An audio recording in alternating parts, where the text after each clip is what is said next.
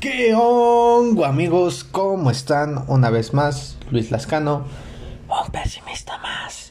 Para todos ustedes que les está trayendo un excelente episodio que espero les guste.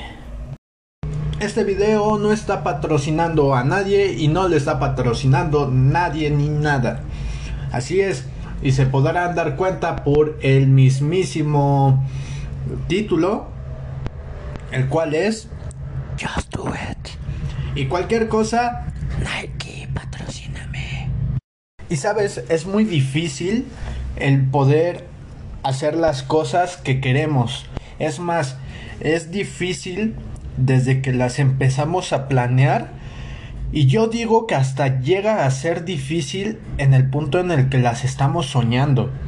Pero mira, aquí solamente nos vamos a enfocar en el hacer esas cosas. Entonces, ¿qué es lo difícil para hacer esas cosas? Es nada más y nada menos que querer hacer esas cosas.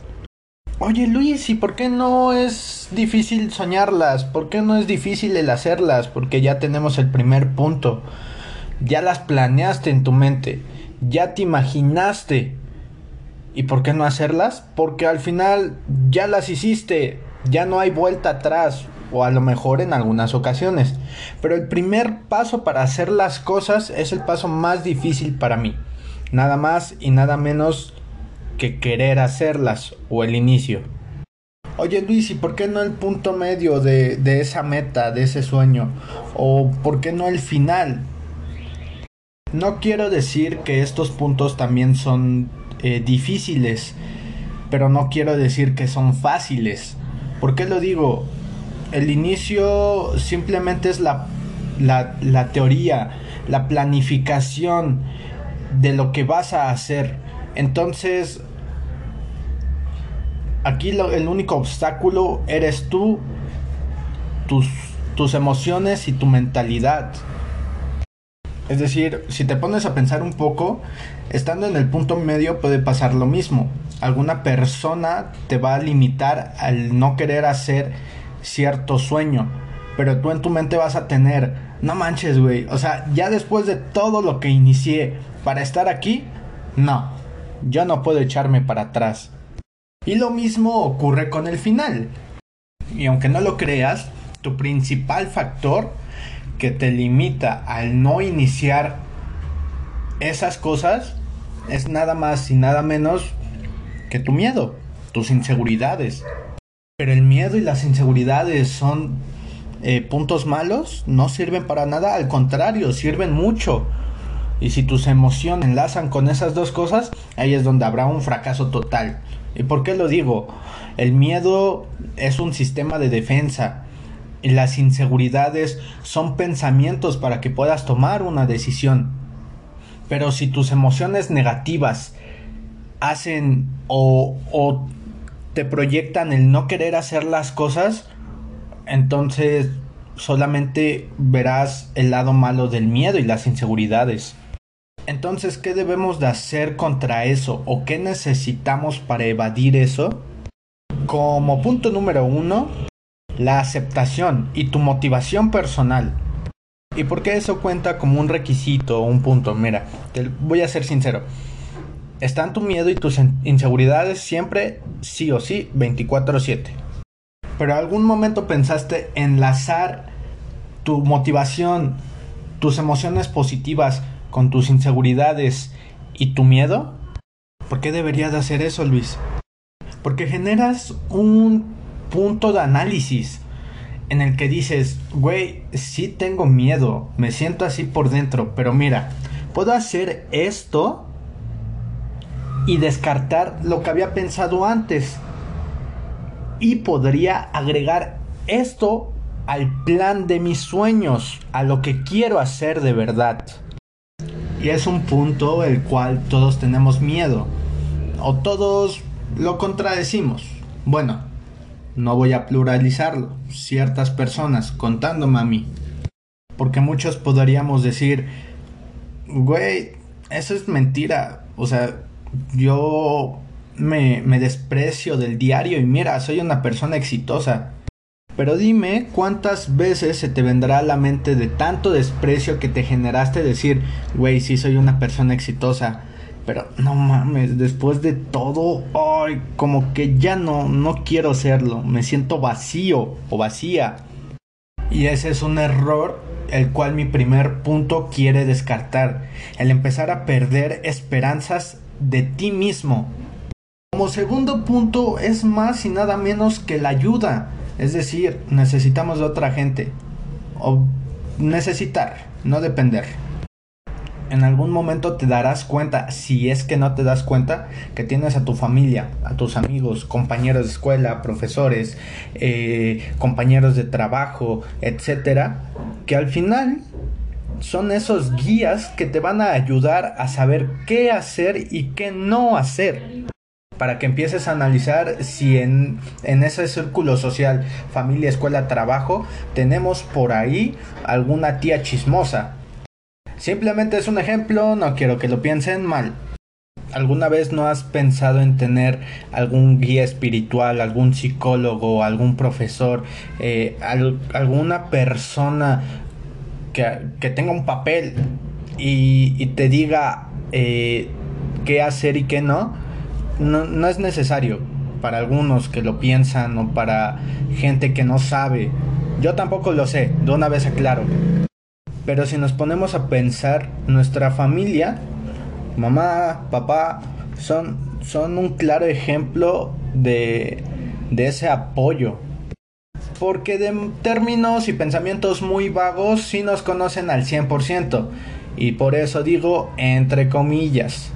Y como punto número 3, lo primero que estábamos hablando no es aceptación, ni mucho menos esos pensamientos positivos que tienes, sino la ejemplificación, la ejecución, que vendría siendo nada más y nada menos que la palabra motivación. Y esta palabra la voy a conectar con el siguiente autor psicopedagogo llamado Jean Piaget, el cual señala que cuando el niño adquiere nuevos conocimientos los guarda en los ya existentes en su mente y que el docente debe realizar las actividades del alumno de acuerdo a su capacidad cognitiva a través de la motivación, el esfuerzo, siempre y cuando exista el interés. Ok, ¿y qué tiene que ver tu ejemplo de pedagogía con esto que estás hablando? Es simplemente eso, no necesitas un profesor sí o sí, o un psicólogo sí o sí, no, simplemente necesitas el apoyo de esa persona y tu apoyo. Y como punto referente de todo esto es tu interés y el de tu guía. Oye Luis, pero no tengo guía. No lo necesitas obligatoriamente. En algún momento te vas a encontrar con un o una guía. O al final vas a estar eh, apoyándote tú solo o sola y vas a decir, güey, la neta me siento bien. Y vas a empezar a curiosear por ahí. Vas a decir, creo que es momento de eh, que mis ideas choquen con las de alguien más. Para ver hasta qué punto llegamos. También metería dos cosas ante el querer hacer las cosas. El anticipar, el pensar nada más, el no traumarse en los logros y en los errores. Y como punto de, de consejo sería el, güey, no pienses, no te traumes entre los 5 hasta los 10 errores y logros.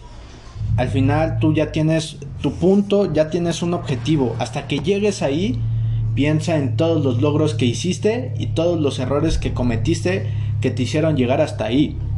¿Y por qué no antes? ¿Por qué no durante?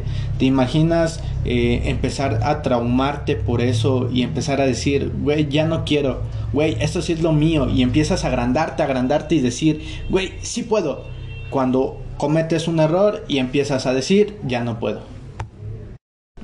Un ejemplo muy claro de esto es lo siguiente, es que tu primer podcast, tu primer video, tu primera fotografía, tu, tu primer eh, truco de parkour, de, de, fútbol, tu primera jugada, etcétera, van a ser un asco, van a ser un desastre.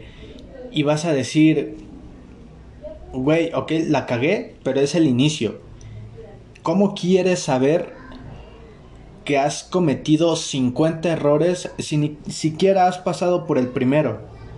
Y ante todo lo que va a estar ahí son los consejos, los comentarios, los pensamientos, las burlas, los malos pensamientos, los enojos, va a haber de, todo hacia ti, desde tú hasta el exterior.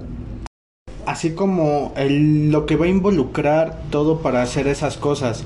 Obviamente aquí vamos a regresar al mismo punto el preocuparte por la demás gente mientras piensas en ti. Güey, no puedes andar todo el tiempo peleándote con tu familia, afectando a las demás personas pensando en ti. No, simplemente es el decir, ok, güey, todas estas cosas involucran tanto de menor gravedad como de mayor gravedad todo lo que me va a afectar, todo lo que me va a beneficiar, pero para poder lograr ese objetivo vamos a hablar un poco del Carpe Diem. Es decir, Horacio decía, Carpe Diem quam minimum credula postero, que significa nada más y nada menos que aprovecha cada día, no te fíes del mañana. Y ahí retomamos la típica frase de no te traumes con el pasado, eh, vive el presente esperando el futuro es donde debes decir, güey, no mames, Carpe Diem, just do it, no mames. Y también ingresamos con lo de Barbie y Sócrates, sé lo que tú quieras hacer y solamente eh, di que sabes que no sabes nada. ¿Quién te lo está diciendo? Así es nada más y nada menos que un pesimista, y le voy a agregar algo más a ese nombre, un pesimista y un ignorante más. Para concluir, dejaría una frase muy cruda por parte de Tales de Mileto, la cual dice, la cosa más difícil es conocernos a nosotros mismos. La más fácil es hablar mal de los demás. Yo soy Luis Lascano, un pesimista más. Espero y te haya gustado este podcast. Sin más que decirte, adiós.